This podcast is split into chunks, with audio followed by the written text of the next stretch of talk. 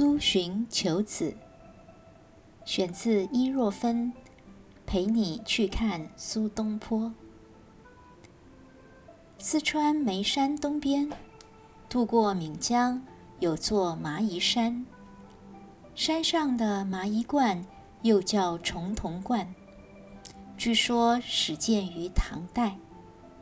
目前见到的是明清修建的格局。我在殿宇附近看到苏洵求子处，苏洵手植树的丹书石碑，觉得挺讶异，不晓得是什么故事。关于苏东坡出生的传说，比较著名的是南宋张端义的《贵额集》记载。他说：“蜀有彭老山，东坡生则同，东坡死复亲。”还有南宋谢维新《古今何必室类备要》记载，苏洵生苏轼、哲，以文章名，其后二子继之，故诗人谣曰：“眉山生三苏，草木尽皆枯。”这两条资料都为凸显东坡的灵气特秀。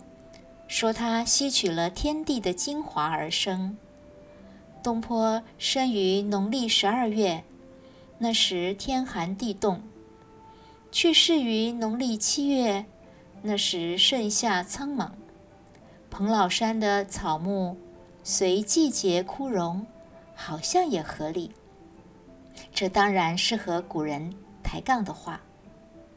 不世出的人才，需要有非凡的事迹来帮衬他的伟大奇骏。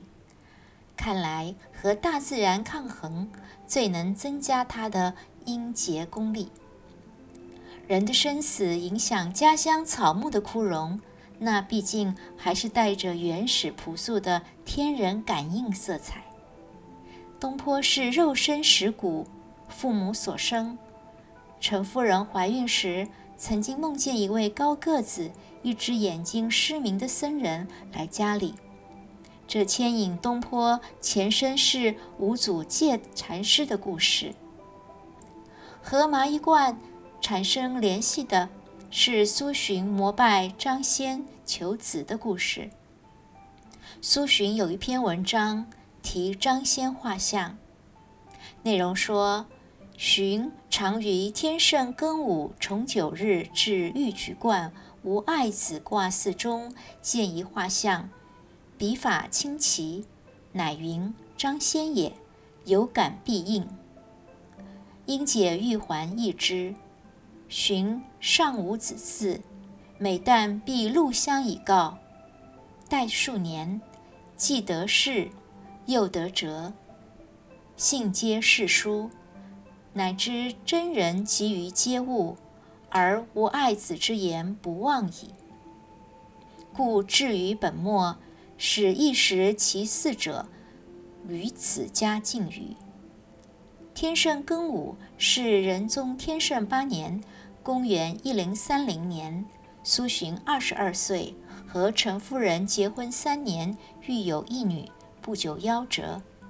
玉虚观在成都。苏洵用玉环换了一幅挂算馆的张先画像，每天早晨前进烧香膜拜，终于有了两个爱读书的儿子。我们不知道这灵验的张先是何许人，苏洵的文字也没有形容张先的形貌长相。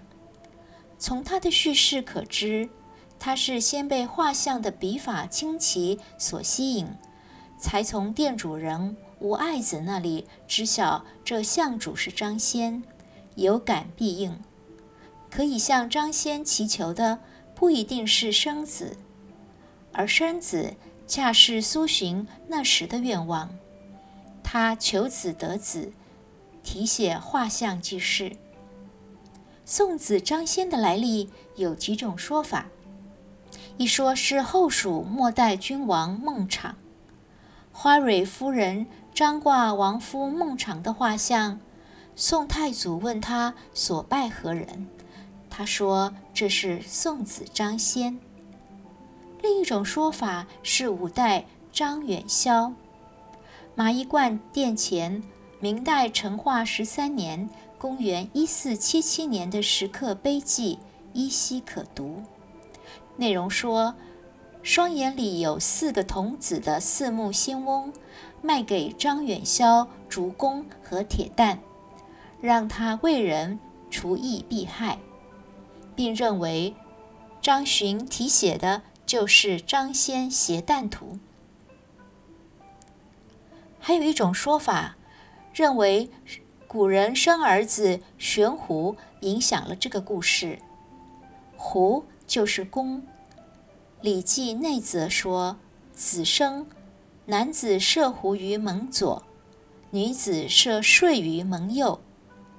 生儿子便在门的左边挂弓，生女儿就在门右边挂佩巾，这叫悬睡。”公家长为姓氏张，携蛋的蛋和诞生的蛋同音，于是就有了张先携蛋的形象。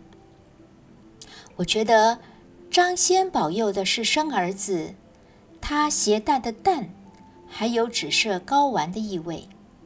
你看韩国传统习俗，家里生了儿子的话，要在门上挂。草编的净绳，净绳插着辣椒，不也象征男性的生殖器吗？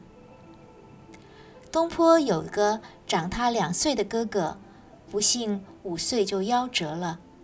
苏洵在题张先画像里完全没提这个名叫景仙的长子。两个优秀好学的儿子，已经让他心满意足了。别以为苏洵只爱儿子。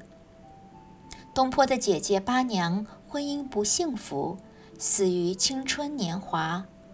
苏洵愤怒哀伤，不惜与八娘的婆家决裂，尽管那是妻子的娘家。一个二十七岁才甘愿从体制外的游历山川，结交八方。转向读书科举的男人，考运不如自己的两个儿子，心中如何五味杂陈？苏洵和儿子并称“三苏”，在历史的地位总是以身为两个成才的儿子的父亲被人认识。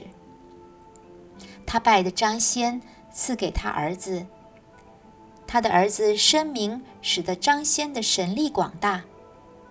张先如果是张远霄，他花三百千向四目仙翁买的竹弓和铁弹，真是回报率很高的投资啊！我是伊若芬，为您介绍我的书，陪你去看苏东坡。